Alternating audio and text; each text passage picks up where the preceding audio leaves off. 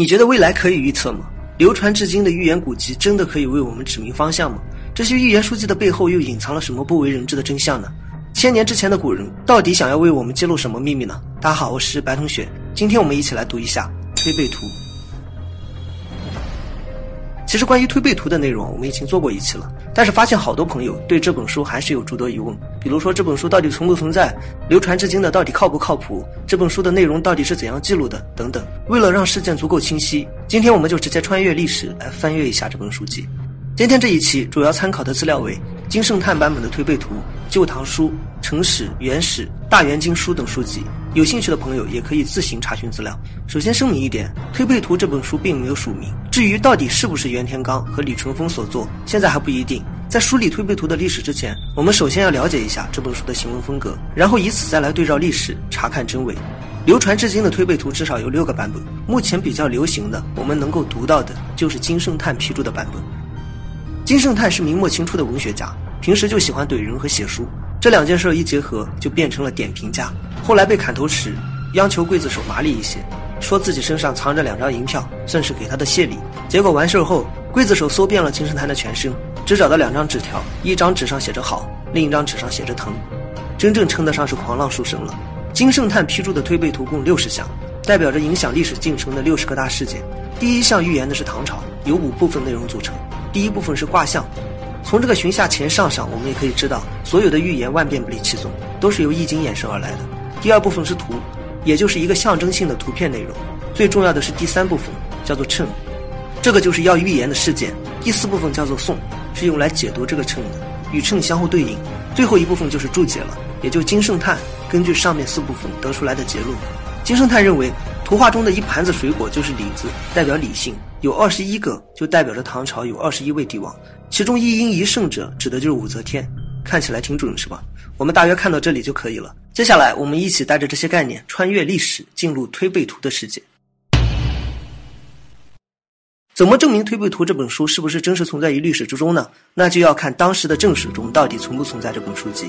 查阅历史可以发现，最早提到《推背图》这三个字的书籍是《大元经书》，其中记载：按推背制月，大戌八月，圣明运祥，指歌昌，女主立正起堂堂，令人来朝龙来访，化清四海，整齐八方。大戌八月者，炎神皇临朝是幼年，故云大戌八月，圣明云祥也。指歌者武也，昌者昌盛也。大体含义就是，用推背图中的预言来说，武则天做帝王是注定的事儿。他是一位贤明的君主，可以让国家昌盛。大家注意一下，从这里我们可以知道几个点。首先，《大云经书》这本书的出现，是因为武则天初登帝位的时候不得民心，为了安抚百姓，就命人编纂了《大云经书》，假借天命来巩固自己的统治。从行文风格上来看，《大云经书》引用了推背图的内容，也就是说，早在这之前，推背图就已经具有一定的影响力了，不然他也不用引用。其次，这里记载的是推背图的第一项，大家还记得我们刚才所翻阅的推背图的第一项吗？是完全不对应的。再者，此时的推背图是没有称语和图像的。简单来说，武则天之所以让人编纂《大云经书》时引用推背图的内容，就是因为在当时推背图就已经具有一定的名气了，而且也有一定的准确度，不然没有必要提及这本书。但是，与我们今天所看到的推背图差异甚大。在古代，有这么一本预言未来的书籍是非常危险的事情。它甚至可以颠覆一个朝代的兴亡。从另一个方面来说，它也是一件武器。造反者通过在市面上发行推背图，就可以左右民心，推翻前朝统治。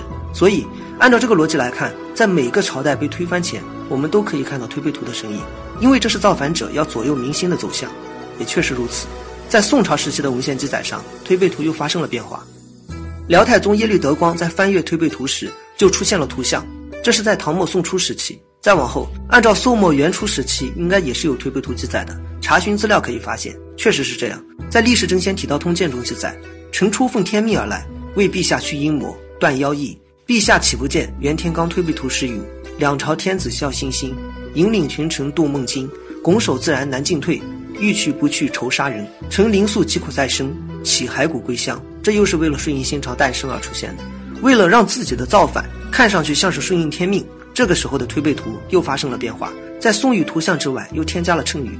这一句的预言与我们今天看到的金圣叹的版本也是不同的。那么，既然推背图已经变成了朝代更迭的武器，那么在历史上就没有人曾说明过这一点。当然有，只不过不是在正史之中，恐怕正史中也没有办法记录这件事儿。在岳飞的孙子岳珂的成史中记录过关于推背图的真相。原文内容为：唐李淳风作推背图，武纪之乱，王侯崛起。上曰：不必多进，正当混之耳。乃命取旧本，自己验之外，皆续其次而杂书之，凡为百本，实与存者并行。在岳珂看来，《推背图》这本书出自于李淳风之手，而宋朝的崛起也是因为借助了《推背图》的预言，控制民心，颠覆了大唐盛世。因为宋太祖就是借助《推背图》造反的，所以也担心后来人也会用同样的方法控制民心，从而覆灭自己的大宋王朝。所以他就发行了众多版本，并且将《推背图》的次序直接打乱。这样的话，久而久之，在民众的心里，《推背图》就变成了一本不再准确的语言书。这个时候问题就来了，我们还能看到完整的推背图吗？推背图哪个版本更加准确呢？接下来我们就理一下各个朝代发行的版本。从大云经书的新闻风格上，我们可以知道推背图是具有预言能力的，否则武则天也不必用推背图来证明自己顺应天命。